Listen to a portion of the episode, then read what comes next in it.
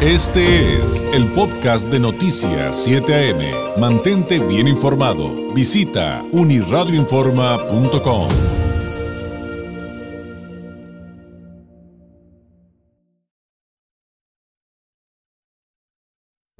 Noticias 7 AM presenta la entrevista.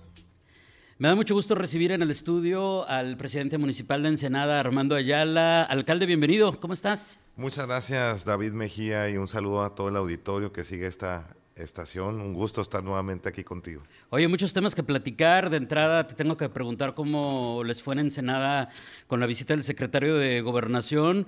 Hubo, digo, hubo temas que ya hemos platicado al público, eh, que, que ya se han socializado, pero el balance, el balance porque hay asuntos de infraestructura, evidentemente hay asuntos políticos, está lo de la escénica. ¿Por dónde empezar? Fíjate que muy contentos porque es el primer presidenciable que viene a Baja California y toma en cuenta Ensenada. Tiene la atención ah, con la población de Ensenada, porque hemos visto que las demás llamadas corcholatas han venido aquí a Baja California, pero solo vienen a Tijuana o a Mexicali. ¿Qué será? Porque le representa más oportunidades electoralmente esas dos plazas, o porque no les alcanza el tiempo, o porque no les eh, interesa Ensenada, no lo sé, pero nosotros agradecidos con el secretario de Gobernación, es la segunda vez que nos visita, estuvo en el 2020 en octubre, cuando se firmó el acuerdo de regularización de los autos chocolates, y ahora en esta gira que visitó nuevamente Baja California el pasado 9 de mayo, estuvo en su segunda escala en Ensenada. Ahí realizamos una asamblea popular donde se dio a conocer la bolsa acumulada de inversión eh, por parte de la Federación Estado, Municipio Iniciativa Privada en Infraestructura, que va a sumar eh, una cantidad de 1.240 millones de pesos, una inversión histórica, sin precedentes para infraestructura eh, de obra social, estratégica prioritaria de mejoramiento urbano y mantenimiento de vialidades en específico. ¿Qué otros temas abordamos con el secretario? Buenos temas que tienen que ver con el agua, las plantas de tratamiento, pero sobre todo un tema que nos ocupa y nos preocupa y que yo lo abordé hace unas semanas, eh, que es el tema de la carretera escénica, que dijeron que, que yo era un exagerado, que quería protagonismo, que lo estaba haciendo para salir en medios Ay, en todo el estado. que está ahí, qué exagerado. y después llamó la atención, fueron algunos medios y se dieron cuenta del estado que guarda el kilómetro 95 y 99, muy pegadito a donde hace precisamente 11 años se nos cayó se la colapsó, se colapsó, ¿no? Entonces, sí estamos eh, preocupados y ocupados en eso. Es un tema que se le abordó al secretario. Él giró instrucciones para que representantes de la SICT estuvieran en nuestra primera reunión que va a ser el próximo lunes a las 12 y hay la instrucción de que nos visite el secretario de la Secretaría de Infraestructura, Comunicaciones y Transportes para ver alternativas. O sea, ya van a empezar este lunes a discutir si ruta alterna, si puentes, y porque se ha hablado de muchas opciones, pero el punto alcalde es que la realidad es que eso tarde o temprano, no sabemos si mañana o dentro de 10 años, pero tarde o temprano lo sabemos y lo hemos platicado por años, eso se va a volver a colapsar. Sí, eh, eh, son precisamente cuestionamientos que acabas de hacer que necesitamos saber de primera mano. Y entonces requerimos en esa primera reunión las autoridades federales, estatales, municipales, la academia, y los sectores productivos, que son los que estamos involucrados, para tener un diagnóstico. ¿Cuántos meses nos quedan? ¿Qué tenemos que hacer como acciones inmediatas? Como por ejemplo sacar todo el tráfico de carga pesada que no está utilizando la libre y está utilizando la escénica y que también está colapsando ese tramo carretero. A lo mejor esas fueran las primeras acciones que tenemos que llevar a cabo y empezar otra vez, ¿verdad?, a considerar la ruta alterna y en base a ese diagnóstico y esa información, Ensenada estaría declarándose en estado de emergencia, tenemos más tiempo para tomar decisiones o simplemente es una urgencia prioritaria que debería tener el gobierno federal para empezar a hacer las gestiones del derecho de vía de la ruta alterna desde Jatay, la zona o las inmediaciones frente a Baja Mar para entroncar con la carretera libre y que no nos esperemos a que se caiga y tengamos pérdidas millonarias en turismo, en movilidad y, bueno, y en todos los sentidos. Oye, y dos preguntas respecto a eso del problema de la escénica. La primera es por qué, eh, por qué no se ha podido resolver. Si hemos hablado tanto tiempo de eso y tú el tema lo has tratado en varias ocasiones, ¿por qué, por qué hemos llegado a este punto. Digo, al final, qué bueno que ya está, que está sobre la mesa, que viene lo del lunes, pero eh, ¿qué, pasó en medio? ¿Qué pasó sobre todo después del derrumbe, ¿no? Que, es cuando a todos nos cayó como que el 20 de que efectivamente teníamos que hacer algo. Sí, cuando sucedió hace 11 años lo del derrumbe, se tuvo que hacer una inversión por parte de la Secretaría de Comunicaciones y Transportes de casi mil millones de pesos para llevar a cabo las reparaciones que duraron un año. Y se consideró la urgencia y el proyecto de la ruta alterna. ¿Cuánto se tiene que invertir en esa ruta alterna, en ese bypass? 2.600 millones de pesos. ¿Cuántos kilómetros son? 22 kilómetros los que se tienen que desarrollar. ¿Cómo estaría operando esa ruta alterna? Pues con una caseta de cobro. ¿A quién le haría la competencia esa caseta de cobro? Pues a la caseta de San Miguel. Entonces nos explicaban en la SICT en la Ciudad de México que se paró un poco el proyecto porque era demasiada inversión la que tenía que hacer el gobierno y entonces optó porque esa carretera se concesionara, ese tramo carretero del bypass que se requiere de hacer, pero estaría compitiendo había un choque de intereses porque estaría compitiendo con la caseta de San Miguel, que aún está recuperándose la inversión que hicieron de esos mil millones de pesos para la reparación de la carretera. Eso fue el choque de intereses, eso fue lo que paró un poco el proyecto. Y la otra pregunta es en el sentido de lo que viene. Entonces, el lunes comienzan los trabajos, pero evidentemente tenemos que asumir que algo vendrá a mediano y a largo plazo, pero entonces eso es justamente lo que te quiero preguntar. Van a empezar a tomar decisiones de lo que se puede hacer en la inmediatez, lo que se puede hacer a mediano plazo, lo que se puede hacer a largo plazo, pero la declaratoria de emergencia que me comentabas iría en función de estas reuniones o ya está, ya se ha planteado, ya se ha platicado, o sea, ¿cómo funciona esa parte? Sí, necesitaríamos saber el diagnóstico, que es lo que se va a arrojar con la opinión de los expertos, o sea, los académicos, la, este, la federación, los sectores productivos. Entonces tenemos que llegar a un consenso si es un tema de, eh, de prioridad y para que el ayuntamiento se declare en estado de emergencia. Si se declara en estado de emergencia, la federación tiene que entrarle directito, directitamente a destinar recursos para empezar rápidamente la ruta alterna. Entonces, pero, va a depender de eso. Por, lo que nos estás eh, eh, comentando, alcalde, entonces veo que vendrá en definitiva. O sea, veo como inminente esa declaratoria.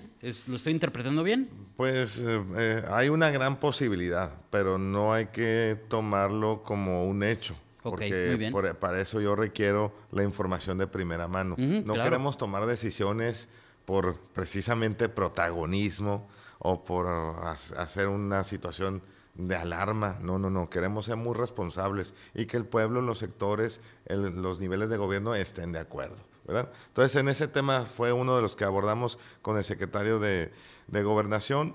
Y, bueno, tenemos eh, algunos otros temas también que hemos estado avanzando y trabajando ya en, en esta segunda parte de la segunda parte del gobierno, porque ya estamos a más de la mitad de esta administración. A ver, ya, estamos más avanzaditos y en septiembre se convoca al proceso electoral y será tiempo de comenzar a tomar decisiones y ahí te, te preguntaré dos cosas que también va relacionado con la visita de, de, Ana Augusto como parte de las, del, perdón, del secretario de Gobernación, con todo el respeto que se merece, este, y de las corcholatas, pero de lo que viene, ¿no? Estamos a gusto aquí con la También.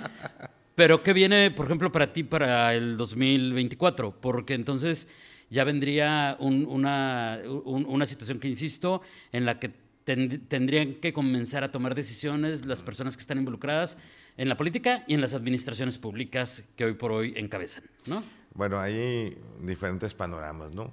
Eh, viene un panorama a nivel nacional, donde están contendiendo hombres y mujeres por la continuidad del proyecto de la Cuarta Transformación. Se habla en medios de comunicación un 75-80% de los perfiles del Movimiento de Regeneración Nacional. Un 20% se habla de la oposición. Un 20% se habla de que no trae nada en la oposición, de que no hay un proyecto. Entonces, la mayoría de las notas las abarcan los aspirantes a la candidatura que son parte del movimiento. Eh, yo considero que todos son buenos, que tienen gran trayectoria, pero que debe de continuar la visión del presidente, una persona cercana, una persona que tenga precisamente todo el panorama de pie a pa de lo que necesita, pasa, acontece y lo que hay que hacer en la República Mexicana. Y ese es el secretario de Gobernación. ¿Por qué él? Primero porque ha acompañado al presidente en diferentes campañas visitando todos los pueblos de la República Mexicana. En segunda porque ha sido diputado, ha sido senador, ha sido gobernador y ahora secretario de Gobernación. En la Secretaría de Gobernación es donde llega toda la situación política y social de todas las entidades de la República Mexicana. Entonces necesitamos una persona con formación política, con conocimiento y con ideales. Por eso yo digo que ese es el perfil idóneo para que continúe la cuarta transformación en México. Y me decías aquí en lo local, lo local que viene para Armando Ayala, viene, viene el juicio final. El juicio es al final, al final de tu periodo al final de tu encargo, al final de tu administración, va a venir un juicio en el cual la ciudadanía va a votar y te va a decir qué tan bueno fue como presidente municipal Armando Ayala, cumplió Armando Ayala, resolvió el problema de la seguridad Armando Ayala, nos sentimos mejor de cómo estábamos con el gobierno de Armando Ayala y esa evaluación, ese juicio me va a permitir eh, transitar y continuar seguramente para un eh, cargo próximo de elección popular. Si el juicio es positivo, seguramente los resultados serán positivos. Entonces, ¿en qué estoy enfocado ahorita? A cumplir con, con mi plan municipal de desarrollo, a tener buenos resultados para yo tener la oportunidad de transitar, de inscribirme, de aspirar a una nueva oportunidad, pero con el respaldo popular, porque todo no depende de mí. Nosotros, eh, yo no me pertenezco a mí mismo. Depende de la ciudadanía, pero todavía tienes derecho a dos eh, reelecciones más, ¿no? No, es, es una elección y una elección consecutiva y se acaba las ah, oportunidades. Entonces, nosotros estamos aspirando a transitar, aspirar eh, a, la posibilidad de una senaduría para poder representar al estado de Baja California. Es lo que yo suspiro y aspiro, pero no es lo que yo diga, no es lo que yo decida. Yo estoy sujeto a un juicio. De la ciudadanía. Al juicio final de mi administración. Si yo hice buen trabajo, seguramente voy a tener la oportunidad del pueblo, la opinión y del partido para poder continuar. Y bueno, eh, en, en función de lo que me decías de López Hernández, eh, respecto al seguimiento de la cuarta transformación, la 4T y Morena, pues creo que la pregunta es muy, va a resultar a lo mejor un poquito redundante, pero esa visión que tú tienes, si la ciudadanía te acepta y te evalúa positivamente, sería bajo la marca de Morena. Sí, claro, claro. No, no, yo tengo un compromiso con mi movimiento. Ingrato fuese en que después de haber ocupado cargos públicos, en, después de haber construido el partido y haber transitado, pues yo me cambiara. Pero el exgobernador ya se fue a PT. Sí, bueno, pero es que son casos y situaciones políticas diferentes y es muy respetable, ¿verdad? El PT tampoco no es un partido de los conservadores, es un partido de izquierda, es otro partido progresista. Tampoco el gobernador no se fue al PAN o al PRI, se fue a otro partido aliado y es una decisión personal de él que, que este, se respeta y en su momento pues se apoya porque es otro partido progresista. Malo fuese que el gobernador se hubiera ido al, al PAN o al PRI con el que hemos luchado por sacarlo del poder. Entonces es una situación diferente. Eh, yo fui invitado por parte del gobernador a formar directamente parte de las filas como militante del Partido del Trabajo e inclusive hasta ser eh, candidato de su proyecto. Y yo estoy muy agradecido siempre con el gobernador porque trabajamos en la iniciativa privada muchos años y de la mano con él varios de nosotros construimos el movimiento y el partido para el presidente de la República pero yo no pude coincidir en esta etapa políticamente con esa invitación y decidí pues seguir en mi partido, en mi movimiento, haciendo equipo con la federación, con el presidente y con la gobernadora, Marina del Pilar. Me han preguntado este, si ahora yo tengo una alianza con la gobernadora o demás. Yo siempre me he llevado bien con ella, la he respetado, la he apoyado en su campaña y estoy haciendo equipo con la federación y el Estado, con la representación de ella. ¿Por qué? Porque no importan tanto mis intereses personales o políticos, importa el encargo que tengo y el encargo es el pueblo que yo represento. Oye, alcalde, se nos acabó el tiempo, pero me voy a robar dos minutos. me robo dos minutos más solamente para pedirte una reflexión respecto al tema de la seguridad pública. Eh, hay finalmente un asunto que de hecho estamos viendo en toda Latinoamérica, no solamente aquí en México, no solamente en Baja California. Hay algunas situaciones complicadas. Aquí en Tijuana, jueves y viernes, he estado realizando una plenaria de seguridad ciudadana, un foro, hay actividades en las que tú estás también por otro lado, eh, punto y aparte de ese foro, eh, muy involucrado en el tema de, proponer en materia de seguridad pública, eh, una reflexión respecto a lo que está sucediendo, lo que podría venir y cómo están trabajando para, para ese tema que si bien ha habido mejoras, la percepción ciudadana todavía no logra dar un giro como el que muchos quisiéramos o esperábamos, ¿no? Sí, bueno, es un tema complicado, delicado y prioritario. Y somos solidarios con lo que le está pasando a Tijuana, a nuestra compañera alcaldesa, porque todos nosotros corremos un riesgo cuando estás enfrentando a los cárteles del crimen organizado, a las bandas, estás deteniendo gente, estás decomisando armas como lo está haciendo Tijuana también, estás afectando intereses y tarde o temprano vas a tener represalias, van a quererte amedrentar con acciones como lo que sucedió aquí con eh, el enfrentamiento de uno de los escoltas de la alcaldesa de Tijuana. Somos solidarios con ella pero también eh, yo considero que hay que seguir haciendo equipo, equipo con la federación, el Estado y la Fiscalía para que se lleve a cabo una investigación a fondo y se vayan deteniendo, se vayan desarticulizando esas bandas. Todo tiene que ver con la seguridad. Todo lo que hagas propositivamente en tu municipio va a repercutir de forma positiva y negativa. Así lo hemos hecho en Ensenada. Tengo yo los índices más bajos de eh, de incidencia delictiva en los últimos años. 54% la baja en los homicidios dolosos cerré el año pasado y en lo que va de este año nada más llevo 30 homicidios en todo el año.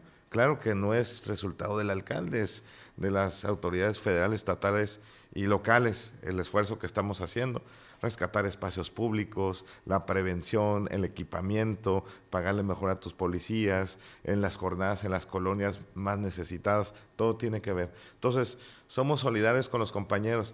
Dicen, ¿por qué la autoridad municipal o funcionarios trae seguridad y escoltas y la ciudadanía no? Porque nosotros corremos más riesgo en estar afectando diariamente intereses con detenciones y decomisos que lo que corre cualquier otro ciudadano. Y lo hemos visto a lo largo de la historia, cuando hay golpes fuertes al, a los grupos del crimen organizado viene la famosa retaliación, ¿no? Claro. Que, que lo hemos visto siempre, siempre. Alcalde, te agradezco mucho. Muchas gracias, felicidades y un gusto estar contigo, David Mejía. Saludos a todos. Por aquí te esperamos muy pronto. Es el presidente municipal de Ensenada, Armando Ayala. Continuamos.